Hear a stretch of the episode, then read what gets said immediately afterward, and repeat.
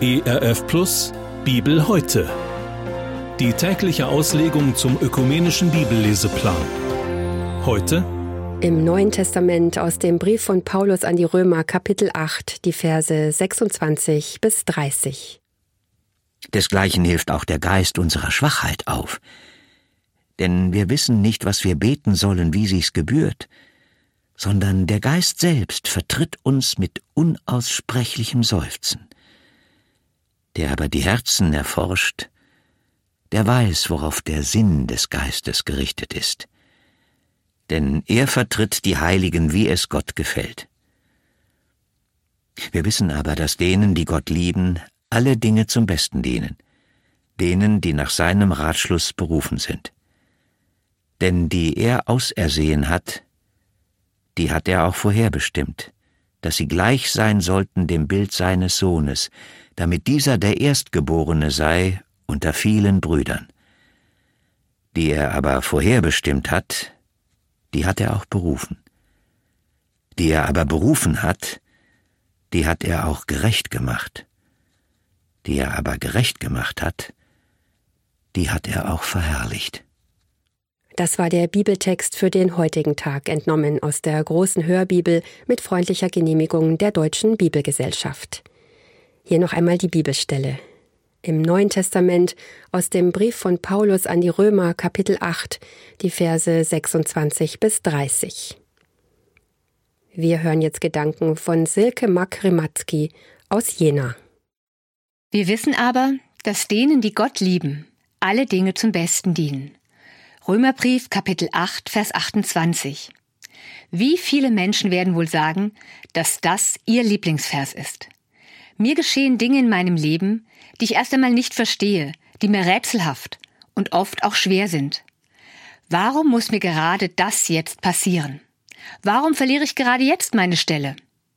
Wieso habe ich Pech? Zum Beispiel mit meinem Auto. Aus welchem Grund ist mir gerade dieses Missgeschick passiert? Warum habe ich jetzt den Zug verpasst? Fragen über Fragen. Und wenn ich für mich den Vers hochhalte, alle Dinge werden mir zum Besten dienen, dann kann ich beruhigt durchs Leben gehen. Mir werden Dinge, die mir geschehen, nicht wirklich etwas anhaben können. Es wird schon für etwas gut sein, sagte mir einmal mein Vater, als ich eine sehr schöne Stelle nicht bekommen hatte. Schon ein halbes Jahr später und aus einer anderen Warte konnte ich sagen, ja, er hatte recht. Denn wenn ich damals diese Stelle angenommen hätte, dann wäre ich nicht einige Wochen später frei gewesen, tatsächlich meine Traumstelle anzunehmen. Aber hat das nicht auch irgendetwas Fatalistisches? Egal was kommt, es ist gut. Denn es wird schon zu meinem Besten dienen. Gott wird die Umstände so zurechtbiegen oder führen, dass ich selbst das Schlimmste, letztendlich noch als Glück für mich entpuppt und mir schließlich zum Besten dienen wird. Ist das alles so einfach? Dann müsste ich auch weltpolitisch sagen können. Die Hungersnot da, die war gut, denn sie hat den Menschen zum Besten gedient. Der Autounfall war gut. A la Joni Erickson, die sagte einmal, wenn ich nicht durch den Badeunfall gelähmt worden wäre, dann wäre ich Gott davongelaufen. Ich brauchte genau das, damit Gott aus mir die machen konnte, die ich nun bin. Hätte es dafür Gott nicht andere Mittel und Wege gegeben? Ich denke, wir dürfen uns das nicht so einfach machen. Natürlich hat Gott mein Schicksal in den Händen. Natürlich liebt er mich und wendet in meinem Leben alles zum Guten. Aber wie ist es da mit dem Schweren, dem Unbegreiflichen? Bei vielem sehe ich nicht den Sinn, warum es manchen Menschen gerade jetzt so ergeht. Wohin mit meinen Fragen? Die Antwort ist, gehe zu Gott, gib ihm deine Fragen, Ängste, Probleme, lege sie ihm offen vor und erwarte von ihm die Antwort. Aber bekomme ich immer eine befriedigende Antwort? Ich erhalte sicherlich nicht auf alle Fragen nach dem Warum geschieht das eine Antwort. Und oft weiß ich auch nicht, was ich in einer Situation beten soll. Soll ich beten, dass mein Gegenüber geheilt wird? Aber wie gehe ich oder die betreffende Person damit um, wenn das nicht geschieht? Manchmal bin ich einfach hilflos. Für was kann man beten? Da ist es gut, einfach zu Gott zu kommen. Ihm vertrauensvoll und zu fragen, Probleme und Bitten hinzulegen. Bei ihm zur Ruhe zu kommen, Kraft zu tanken. Auch wenn ich nicht alle Antworten bekommen werde.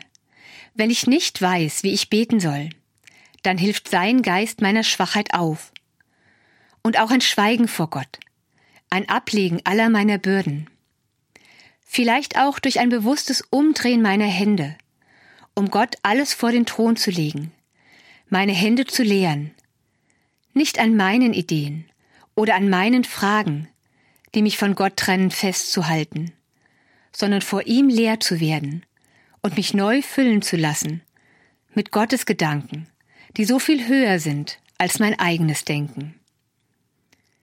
Wir Menschen werden nie alles verstehen können, denn dann wäre Gott nicht Gott, sondern ein vorhersehbares Schicksal oder eine Wunscherfüllungsmaschine. Wenn wir aber Zeit mit ihm verbringen, dann wächst das Vertrauen mehr und mehr, dass auch die Dinge, die ich jetzt nicht verstehe, einen Sinn haben und mich letztendlich näher zu dem unermesslich großen und liebenden Gott bringen. Ich bin hier unwissend und weiß nicht, was ich beten soll. Aber sein Geist hilft meiner Schwachheit und meinem Unvermögen auf. Wenn ich meine Gedanken Gott gebe und offen für sein Reden bin, dann wird er mich mit seinen Gedanken füllen. Selbst wenn ich seine Gedanken nicht sehe, höre oder ahne und auch nicht weiß, was ich erbitten soll, lädt er mich ein, mir einen tiefen Frieden und eine feste Gewissheit dadurch zu schenken, dass er die Sache jetzt in seine Hände nimmt. Gott erforscht mein Herz und kennt meine derzeitige Gemütslage. Sei es, dass Angst, Unsicherheit, völlige Kraftlosigkeit oder Ärger mich beherrschen. Der Geist Gottes nimmt unseren Zustand auf und formt daraus ein Gebet, trägt es zu Gottes Thron mit der Intention, die wir noch gar nicht durchschauen, aber er vertritt unsere Anliegen vor Gott, so wie es Gott gefällt und zu unserem Besten dienen wird. Der Schlüssel liegt darin, es Gott anzuvertrauen, bis hinein in unsere konkreten Gebete und Bitten, die der Heilige Geist selbst aus unserem Herzen heraus abliest und vor Gott formuliert. So kann er mir einen tiefen Frieden und eine Gewissheit geben, dass letztlich alles gut werden wird, denn er hat ja schon längst alles für uns getan. Ich finde die Idee von Corrie Bohm sehr tröstlich. Sie gebrauchte das Bild, dass unser Leben auf dieser irdischen Seite wie ein Teppich von der Unterseite ist. Die Fäden spannen sich von hier nach dort. Es gibt Knoten und Überkreuzungen. Wir verstehen oft nicht, warum das gerade so aussieht. Aber im Himmel werde ich einmal das chaotische Muster meines Teppichs von der anderen Seite sehen. Und plötzlich machen all die Knoten, all die Umwege, all die Schwierigkeiten einen Sinn. Denn Gott hat von Anfang an die perfekte andere Seite im Blick gehabt. Der berühmte Psychiater und Neurologe Viktor Frankl hat einmal gesagt, dass am Ende unseres Lebens, dann, wenn wir einmal sterben werden, unser Leben rund und abgeschlossen sein wird. Egal, wie wir es im Moment selber empfinden. Dieses Vertrauen erlangen wir aber nur, wenn wir in jeder Lebenslage Zeit mit Gott verbringen und eine enge Gemeinschaft mit ihm pflegen. Lesen Sie den Text von heute noch einmal betend und begeben Sie sich in Gottes unendlich liebende Arme. Bibel heute. Auch als Podcast oder im Digitalradio DAB. Hören Sie ERF Gutes im Radio.